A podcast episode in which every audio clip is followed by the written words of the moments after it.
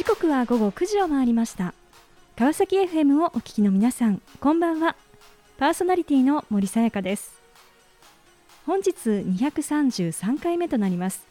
森さやかの Life is a Journey この番組では毎回さまざまな分野で活躍されている方をお迎えし人生を振り返っていただきます。前回は写真作家糸井淳さんにご出演いただきました。アメリカで写真を学び12年。帰国後外資系金融機関などビジネスの最前線で働きながらも写真作家としての活動をより充実させるため移住を決断。大きなアトリエを手にし活動に励む糸井さん。本当に分かっているのは分かっていないことというメッセージをいただきました。今回も素敵なゲストをお迎えしお話を伺っていきたいと思います。この番組は e コマースの売上アップソリューションを世界に展開する株式会社エイジアの提供でお送りします。さあそれでは本日のゲストをご紹介いたしましょう。初夏国分佳代さんです。国分さんよろしくお願いいたします。よろしくお願いします。えー、さて国分さん、えー、現在どのようなお仕事をされていらっしゃるのかあの、はい、ぜひご紹介をお願いいたします。はい。えーとまあ、肩書きとしては書家と商業書道家と言っております。はい、商業書道家、はい、具体的にはどういったものを手掛けていらっしゃるんでしょうか？えっとですね、あの日本酒のラベルやあのパッケージ文字いろんなパッケージ文字あとは店舗のロゴ居酒屋さんとか和食のロゴ店舗のロゴなどを書いています。うん。確かにあのお店に行くと、はい、あのこういろんなメニューとかですよね、はい、あとお酒も、ね、まあ、私好きなのであのラベルとかに、ね、はい、はい、と、あある。あじゃあそういったものを手がけていらっしゃると。はいそうですはい、結構実は身近なところにやっぱりそういうあるっていうことですよね、ショットいうそうですね。身近なところにもありますし、えー、あのあとはこう映画のタイトルだったりとか、はい、あの CD のジャケットのタイトルだったりとか、えー、割と幅広くその商業書道の需要はあります。はいさその商業書道を行う、まあ、一方で、はい、あのこう自ら、はい、あのこうまあ、作品としてですね、はい、個展もされてい。らっしゃると、はい。うん、いうことなんですがあの、今ちょっとこう目の前にもいくつかですね、あの国分さんの作品がこう並べられていますけれども、すごく細くて、はい、こうなんていうんでしょうこうままとまっていると言いましょうか、はい、そういった作品がすごくこう多い、そうですね。あの作品形態を、えー、あの気軽にあの現代の住宅事情に合わせた気軽に飾れるように、はい、作品自体を小さくしてるんですよね。なので文字の方もあんまりこうドーンとした、皆さんが思うような書道書道した感じではなくて、はい、割と細めの文字が得意でえー、でそういう言葉などもこう自分で選びつつ、はい書いています。はい。まあそのやっぱりこう言葉ですよね、はい、そのここから出てくる、まあ、はい、こう思いとか力と言いましょうか、うんうん、やっぱりそういったものってすごくこう書には現れるなと思うんですけれども、はい、なんかこうどんなこう思いを持ってですね、はい、この作品とこう向き合っていらっしゃるんでしょうか？思いですね。あの初めはあの今ほどあのお伝えした住宅事情その現代の住宅住宅の中にこう飾ってもらえるような、はい、あの書の作品を作りたいって思ったんですけども、はい、でそれはあの日本の古来からある床の間文化っていう文化がありましてあの来客の趣味とか季節に合わせて書画を掛け替えてお花と一緒に飾るっていうような、その文化がすごくいいなと思いまして、で今でもこう床の間のあるお家って少なくなって東京なんか特に、あのな全然ないと思うんですよね。和室すらないっていう。なのであの玄関とかこうリビングの片隅にその文化だけを残せないかなと思ったんですね。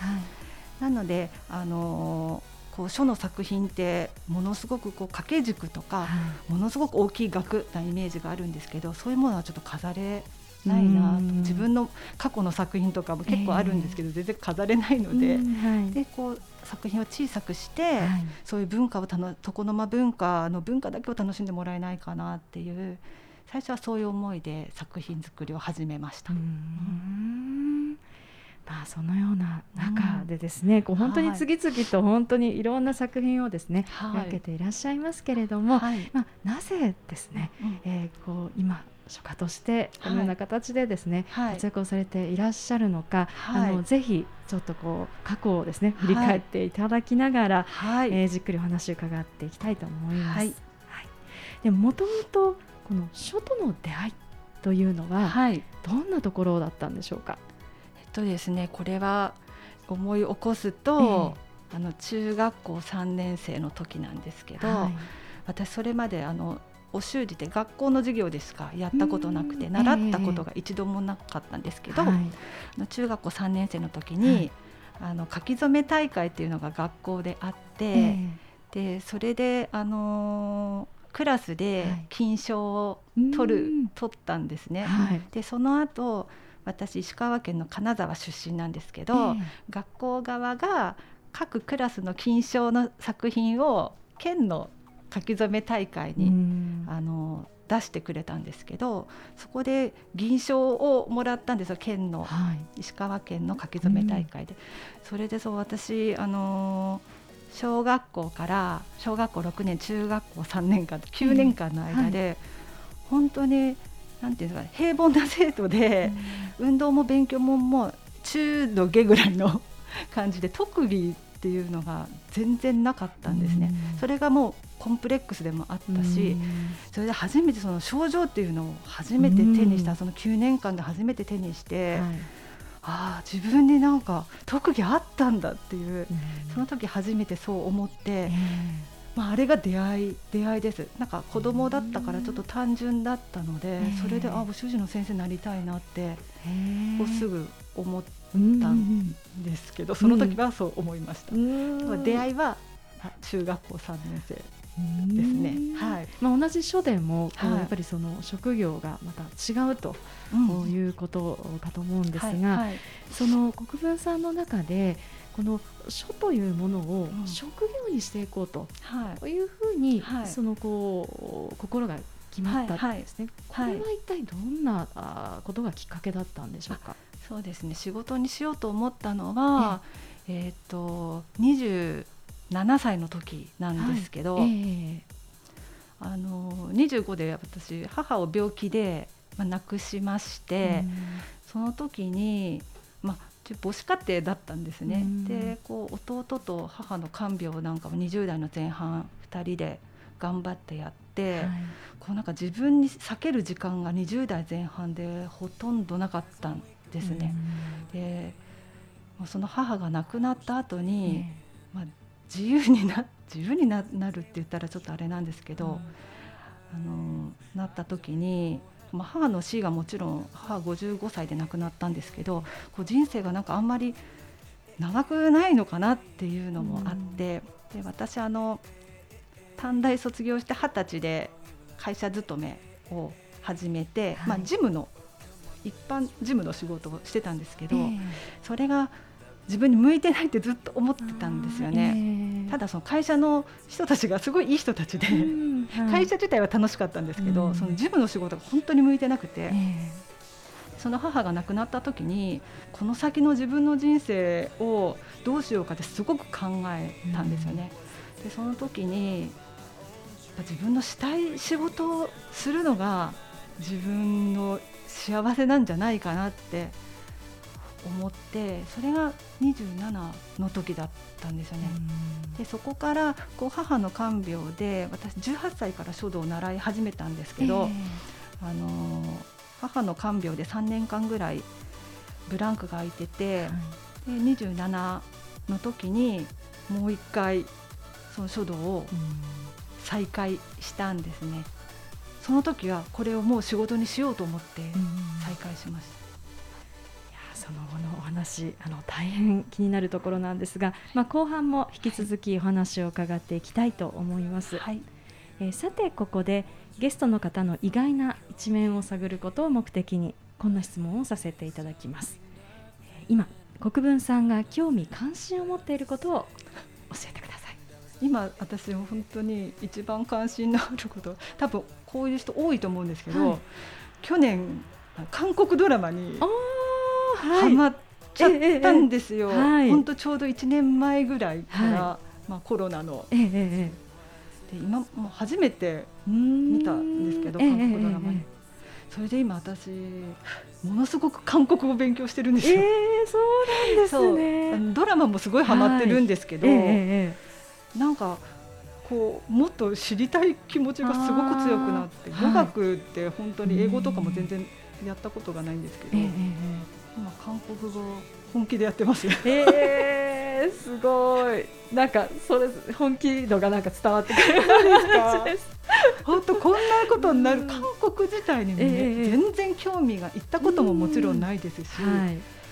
興味が本当になかったんですけど、えー、あのドラマはい、力すごいなと思って、まあ、本当にはまってしまいまして、はい、はい、うんありがとうございます、はい、さあそれではここで一曲お届けしましょう。チョ・ジョンソクでアロハ。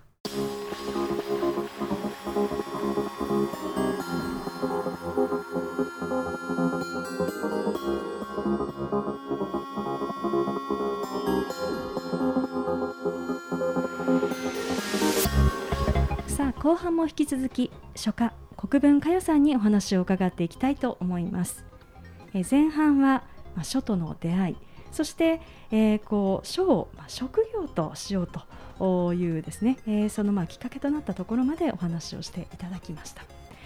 えー、そこからですね、はい、えー、またこう道を歩んでいくわけですけれども、はい、その書の、まあ、職業という中でも、はい、まあ、一般的にパッと思い浮かぶのはそのいわゆるこう書の先生とい。うところですが、はいうん、なぜこの商業書道というところに進んでいったんでしょうか？そうそれはですねその書を職業にしたいと思った時は書道の先生になるって思ってたんですけど、はい、28歳ぐらいの時に、えーあのたまたまその書道の雑誌で、はい、この商業書道っていう仕事があることを初めて知ったんですね。でなぜって言われたらわからないんですけどもうこれだと思ったんです、えー、これが私のしたいことだって、本当強く思って衝撃でしたそのこういう仕事があるってことを知った。本当衝撃的で。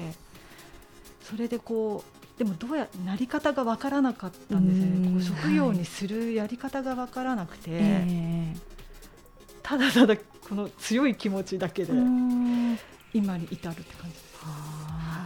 でも本当にその、ねこうどうやってじゃあその仕事にしていこうかとなった時に、はい、あのこう最初にやったことっていうのはどんなことだったんですか、最初はですね、はい、あの割とこう友人たちに、えー、居酒屋やってる友人とかに、はい、あのメニュー書かせてもらえるっていう感じで、えー、あと店内に何か飾る作品作らせてとか、本当そういうところから始めました、最初は。はい。じゃあそうやってこう一つずつこう、はい、まあ、作品といいましょうかこう作っていくっていうことをやってこられた、そうですね、うん、あとはちょうどその私は20代後半の頃くらいから、インターネットがこう普及し始めて、はい。ええ、まあ、それから何年か経ってからですけど、はい、あの自分でホームページを作るっていうあのこともしました。それも大きかったとは思うんですけど、うん、そういった中で、はい、こう道をこう開いていくですね、はい、こうきっかけとなったことっていうのはどんなことだったんでしょうか？そうですね、えっと、またちょっとあの年齢が少し上がって31歳の時なんですけど、はい、あのまあ、私一回結婚したんですけど、あのその時にあのゲストの皆さんに渡すために、はい自分の文字のカレンダーっていうのを作ったんですね。はい、でそれがあの印刷屋さんが結構こう余っちゃったからって言って、えー、割とこう余分に多くくださったんで、それを当時あの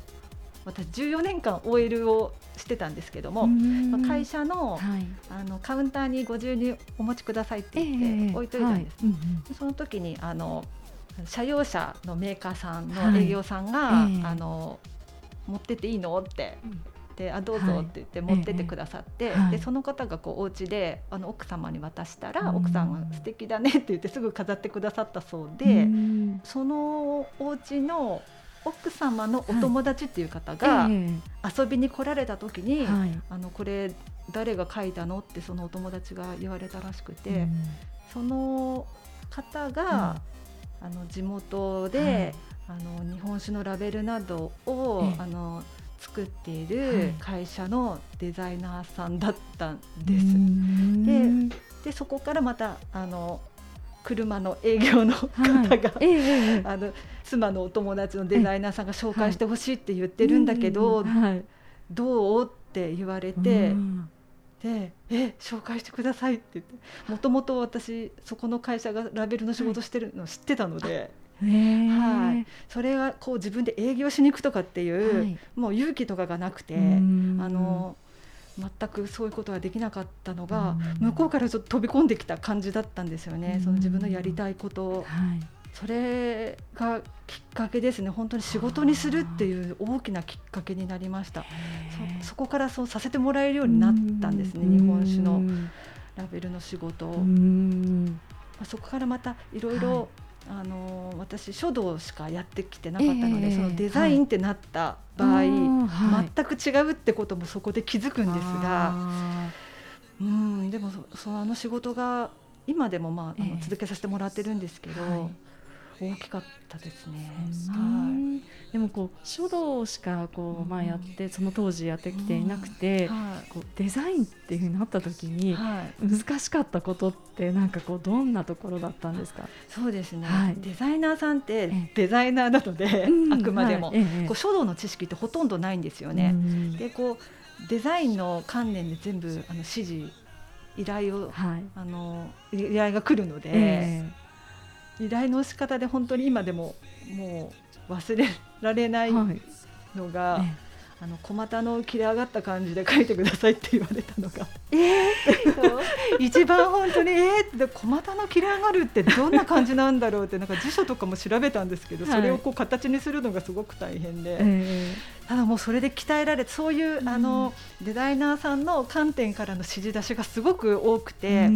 さまざまなデザイナーさんがこう指示をしてくるので。はい。それを形にするっていうのがお金いただきながら勉強したって感じでしたね。それの特訓みたいな感じでした。うん、だからこう書道とまた全然違うっていう、えー、あの全然違う力がいるっていう創業書道ってそういうことだなって思う、まあ、書道をしてたからといってみんなができることではない仕事ではあります。はい、でもこうね仕事をしながらそういうこうデザインのところもこうやっぱりこう学んでいくっていう。はいね、それがまた力になっていくっていうことですよね。そうですね。そやっぱその力が、今自分であの古典したりして作品書いてるんですけど、えー、こう字をこうデザインするっていうのも、そこのその仕事から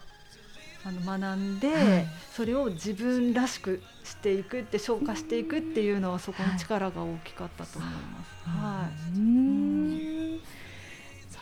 そういった中でこう、はい、いよいよ本当に職業として本格的にですね、はい、スタートをされたとい。うことなんですね。はい。うん、でもこう道をこう歩む中で、うん、こうまあ新たなですね書家としてのこう道を切り開いていく上での、まあ挑戦だったりなんかこう、まあ、成長の壁と言いましょうか、うん、まあ、葛藤した部分なんていうのはどんな場面だったんでしょうか？そうですね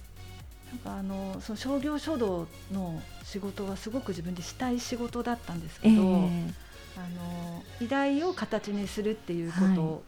とを、はい、こうずっとやっていくうちに今でもこの仕事が一番好きなんですけど、はい、あの商業書道の仕事が一番好きなんですけど、えーはい、あのだんだんこう、うん、それを自分がなん出せなくなるっていうこればっかりしてるとっていうのがだんだんなんか自分の中でなってきたんですよね。はい、それであの38の時に初めて、はい、あの個展をしたんですけど、はい、それはその気持ちからです。こうあの、依頼を形にしていくっていうだけだと、えー、こうちょっと行き詰まるなっていうのをか好きな仕事だけど、こう感じたっていうのがあって、で今はあの両方やってます。でプラス教室なんで3本立てなんですけど、はい、3つ全部違うこと小だ小なんだけど違うことっていう感じで、はい、今はそのバランスよくやってるんですけど、うん、最初はそのこれだけこれだけっていうのがもう結構きつくて。えーはいっていうのはありました。あとはこうなんていうんですかねずっとこう仕事の幅が広がらない時期もあって、えー、それもちょっと辛かったことですね。はい。でもそこがこう大きくこう、はい、まあ変わったと言いましょうか、はい、こう自分の中でこうスイッチが入ったみたいなこう、はい、瞬間っていうのは、はい、なんかこうどんなタイミングだったんでしょうか？はい、それはと私41の時に離婚をしたんですけど、あのそれまであの10年間結婚してたんですけど、えー、生活をこう守ってもらいながらあのこの書の仕事に集中できたっていうのはあったんですけど、あくまでもやっぱその生活を守ってもらってたっていうのがすごく大きくて、もうそれがなくなっちゃったっていう、その後は本当にこれでやっていけるのかなってこれだけで食べていけるのかなっていう、焦燥感みたいなのと本当にすごくて。ただそれがかえってやっぱ火をつけたというか、もうこれしかないっていう、あの気持ちになって、そこからどんどんこう自分のしたかった仕事にこうつながっていったっていう、あの仕事の幅がものすごく広がったのは離婚してからです。はい。あのこう今ですね、はい、こう振り返ってみて、うん、まあずっとこう書とともにですね、はい、歩んでこられたと思うんですが。ね。はい、うん、国分さんにとって、うん、その書の存在書の魅力っていうのはどんなところなんでしょうか？書の存在なんか支えでしたね本当に。あの支えです、うん、それしかないかな。なくなったらこ困何にもなくなっちゃうってずっと思ってて。でなんかかえってそれでいいのかなって思ったこともあったんですよ。もしかしたらできなくなることが来る日が来るかもしれないから、はい、例えば右手骨折しちゃったりとかして、えー、書けなくなっちゃうなとかあったんですけど、うん、まあ支えです。書が支えですね、私の支えですね。はい。さあこの番組ではゲストの皆さんに必ずお聞きしている質問があります、はい、えー、国分さんにもお伺いさせていただきます。これから自分の夢を実現しようと考えている方々へ背中を押すメッセージをお願いいたします。これを言うとなんかあんまり信じてもらえないかもしれないんですけどあの強い気持ちを持つっていうことでその意欲、うん、熱意、はい、やりたいことへの、うん、であと、あのー、人って私ももともとこうコンプレックスがすごくあって得意なもの何にもないと思ってたんですけどあの人って誰でも一つは得意なことか、うん好きなことどっちか必ずあると思うんですよね。好きなことが得意なこと。でそれに、まあ、いい意味で執着するっていうか一つでいいと思うんですよね、で私たまたま好きなことと得意なことが同じだった。でこれになるとちょっと最強なんですよ、うん、好きで得意っていうのは。でもあの両方なくても、はい、どっちか絶対あると思うのでそこをこう一つ逃していくっていうそこに執着するっていうあの熱量をすべて注ぎ込むというか。そうあの私本当にいろいろんなことができるタイプじゃなかったので逆に良かったかもしれないんですけど一つ探してください 素敵なメッセージをありがとうございましたということで本日は改めまして初夏国分佳代さんにご登場いただきました。国分さんありがとうございました。ありがとうございました。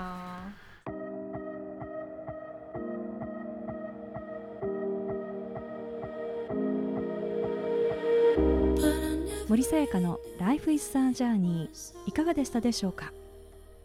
中学3年生の書き初め大会で表彰。18歳から書を習い始めるもお母様の闘病を支えながら働いた激動の20代。人生は長くない。